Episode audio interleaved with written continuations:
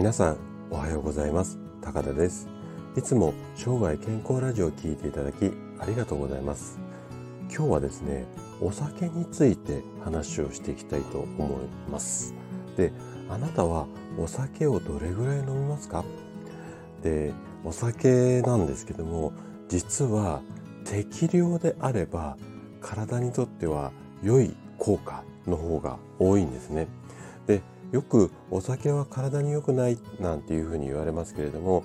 あの確かにですねアルコールっていうのは体にとっては異物あのいらないものっていうかあの敵なものなので、えっと、このお酒は体に良くないこの考え方自体は間違いじゃないんですね。ただアルコールっていうのはこんなこう異物というデメリットだけではなくっていいとこもたくさんあるんですよ。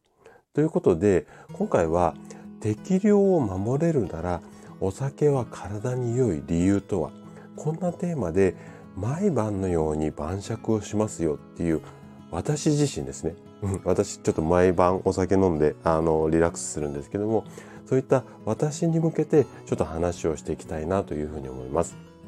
でお話の前半では顔が赤くなるほど飲むと脳みそが疲れますよこんな話をしたいのとあと後半。後半はね毎日1単位を守りお酒と仲良く過ごしましょう。まあこんな話をしていきます。でできるだけ今回も専門用語を使わずに分かりやすく話をするつもりなんですけれどももし疑問質問などありましたらお気軽にコメントください。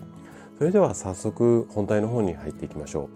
う。でえっとアルコールっていうのは血管を拡張要は広げてこう気持ちをねリラックスさせるっていう効果があるんですよ。でこの辺の効果っていうのは医学的には医学的にもですねいろいろなこう研究がなされていてえっとまあこれだけ効果がありましたよっていうような学会発表あのいわゆるエビデンスですよねこんなものもねかなり充実してあの出ています。でその中でえーと、一つこう体にとって良いっていう効果でこう注目したいのが、えー、J カーブ効果っていうものなんですね。J はアルファベットの J に、えー、カーブ、えーと、曲がるのカーブですね。カーブの効果がありますよと。でこの J カーブ効果っていうのがどういったものなのかこの辺をねちょっと細かく説明するとかなりあの時間がかかってしまってちょっと難しいものもあるのであの詳しい説明は割愛ちょっと今日はしますけれども結論としては、えっと、こんなことが言えるんですね。えっと、純アルコール量これが 20g 以下の時まあ 20g の時ですね。えっとどうなるかっていうと生活習慣病もしくは死亡リスクこれが、えー、高くなる 20g 以下の時にはあごめんなさい 20g 以下の時にはこの生活習慣病とか死亡リスクっていうのが低くなるんですね。で 20g を超えると死亡リスクが上昇してしまうこんなデータがあるんですよ。で、えっと、自律神経の働きなんかもこの J カーブの理論と同じような理論があのあって、えっと、この辺はあの体にとっての効果っていうのがこういった形で、えっと、実証されてるんですね。なので、えっとまあ、この辺の難しいことはさておいていわゆるこうほろ酔いの状態こんな感じであれば体にとってはやっぱりそのリラックス効果も含めていい効果が多いですよっていうのが医学的にも証明されています。ただし例えば顔が赤くなったりだとかあとお酒を飲んで声が大きくなるぐらいの狩猟だとちょっとあの疲れが溜まって翌日まで残ってしまうこんな状態になって体にと立って、うん、体にとっては負担が大きくなってしまうのでこの辺りは注意が必要なんですよね。でここまで聞いたうんとあなたはじゃあ純アルコールが 20g って具体的にどれぐらいの量なの、まあ、こんな疑問が出てくると思いますのでこれを後半話をしていきたいと思います。じゃあ後半なんですけども純アルコール量なんかこう聞いたことがあるようなないような多分こんな感じだと思うんですけれども純アルコール量っていうのは、えっと、これからお話しするような計算式で算出されるんですね。でどんな計算式かっていうとアルコール度数とその量ですね。何ミリリ何ミリリットル、うん、これに、えっと、アルコールの比重の0.8をかける、うん、っていう形なんですけどもこれだとちょっとよくわかんないと思うので具体的にどのアルコールだったらどれぐらいっていう量をお話しさせていただきたいと思います。